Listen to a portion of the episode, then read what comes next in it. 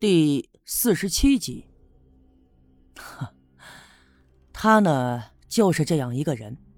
别看平日里风风火火的，说话办事大大咧咧，像一个男孩子，其实啊，他这心思特别的细腻，骨子里也一定是个小女人。我们又往前走了一阵，无意间就发现西南面不远的地方有一块大石头，这块石头巨大，总有一人多高。石头的顶上也十分的光滑和平整，那么我们俩都走累了，于是我提议到那块大青石上坐着休息一会儿。赵金凤自然点头答应。我们踩着一旁的土堆爬到了石头的顶上，索性躺下来，仰面朝天的休息。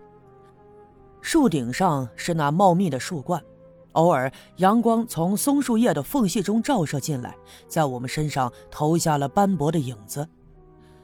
呼吸着树林里清新的空气，身边又躺着一个漂亮女人，而且我能清楚的知道她对我是有情意的，这总能让我感觉到心旷神怡。有的时候忽然觉得呀，日子就这样过下去也挺好，抛弃了心里所有耿耿于怀的东西，才能真正的放松下来。可是就在这个时候，我突然听见了一阵悉悉嗦嗦的声响。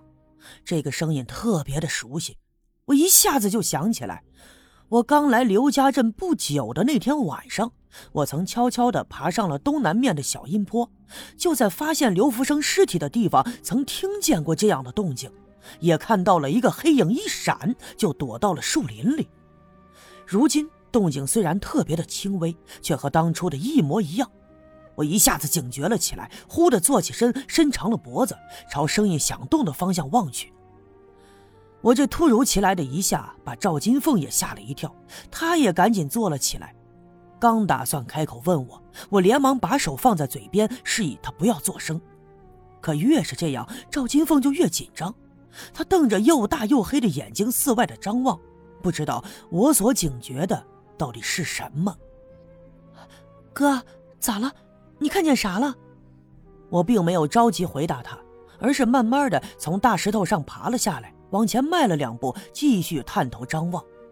可是周围却一下子安静了下来，刚才我听到的那阵声音不见了。越是这样，我心里就越是好奇，因为我确定刚才我的确听到了声音。赵金凤也从石头上爬下来，又问我：“哥，你到底看见啥了？”哎呀，刚才我听见有动静，可一转眼的功夫就没了。不会是野鸡、野兔啥的吧？要不就是你听错了。其实啊，赵金凤说的有道理，刚才那阵悉悉嗦嗦的声音的确一闪而过。不过直觉告诉我，这不是普通的野鸡、野兔。我的脑海里始终就萦绕着那天晚上所发生的一切。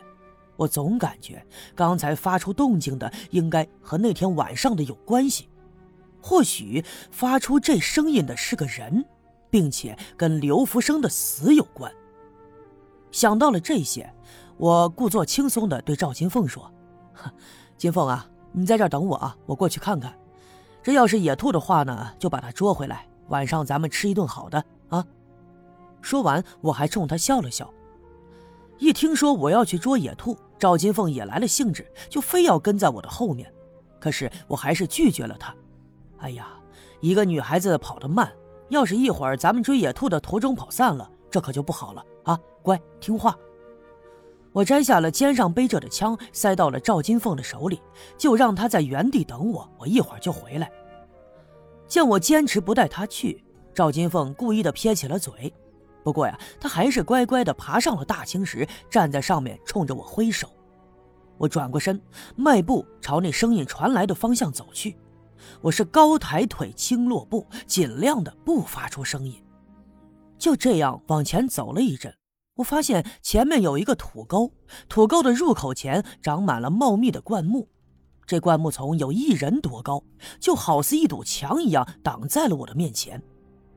我停下脚，左右的张望，两旁土坡陡峭，看来很难爬上去。如果想进入这条土沟，那么眼前的灌木丛是唯一的入口。就在这个时候，那阵悉悉嗦嗦的声音再次传来，我可以清楚的分辨得出，这声音就在我眼前的土沟里。我犹豫了一下，看来也没有别的办法，只好弯下腰挽起了裤管，迈步就走到了这堆灌木的跟前，用手拨开它的枝条，硬生生的钻了进去。这灌木丛枝叶茂盛，相互的盘错着，我费了九牛二虎之力，这才钻了进去。身上的衣服被划了好几道口子，裸露在外面的皮肤也被刮破了好几道伤痕。虽然说有点疼，但此刻呀，我已经顾不上了。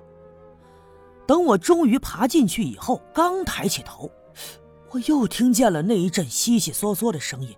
它，它就在我前面不远的地方。我赶紧迈开步子，快速的朝前面跑。就这样，我跟着那声音绕过了几棵大树，就来到了一个巨大的石堆跟前。那石堆上爬满了藤条，藤条伸展着枝叶，裸露着尖刺，牢牢的把石堆包裹在其中。而我绕到石堆的另一面，才发现，这里竟然有一个黑漆漆的洞口。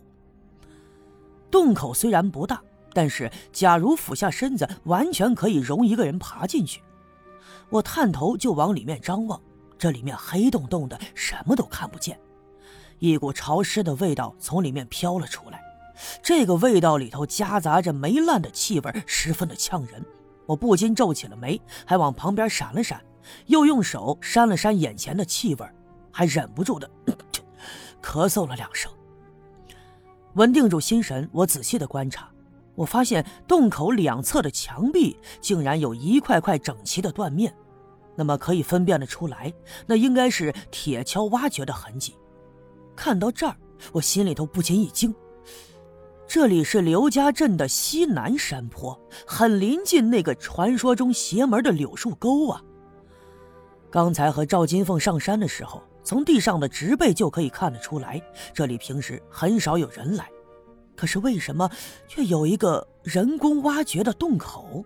那么这个洞到底通向哪里？那里面又藏着什么样的秘密呢？看着眼前这个人为挖掘的洞，我竟然兴奋了起来。至于我为什么感到兴奋，哼，当然，我现在还是不能跟你们说，这个秘密得保留在最后。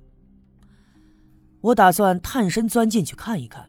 可是啊，仔细想了想，我身上没带照明之物，这手里头又没有防身的家伙，我不知道这山洞里会藏着什么。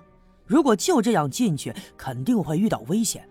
更何况赵金凤还在那块大青石上等着我，我这一下去了，也不知道啥时候才能出来。所以一切应该是从长计议。我呢，还是跟赵金凤回到村里去，再想办法找机会单独的。来这里一探究竟。打定了主意，我站起身，伸长了脖子朝寺外看了看。我是想看看附近还有没有什么其他的线索。可是啊，周围都是灌木和荒草，再没有别的出奇的地方。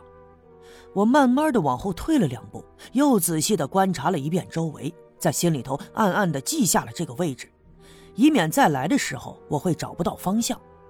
可是，当我转身刚要往回走的时候，我突然听见大青石的方向传来一声尖叫，我一下子就分辨了出来，这是赵金凤的叫声啊，而且声音中还透着惊恐，看样子是遇见了什么可怕的事儿了。想到这儿，我心里暗叫了一声不好，来不及犹豫许多，撒腿就往回跑，三步两步的就跑到了那个土坡的跟前，跟头把似的翻滚了下去。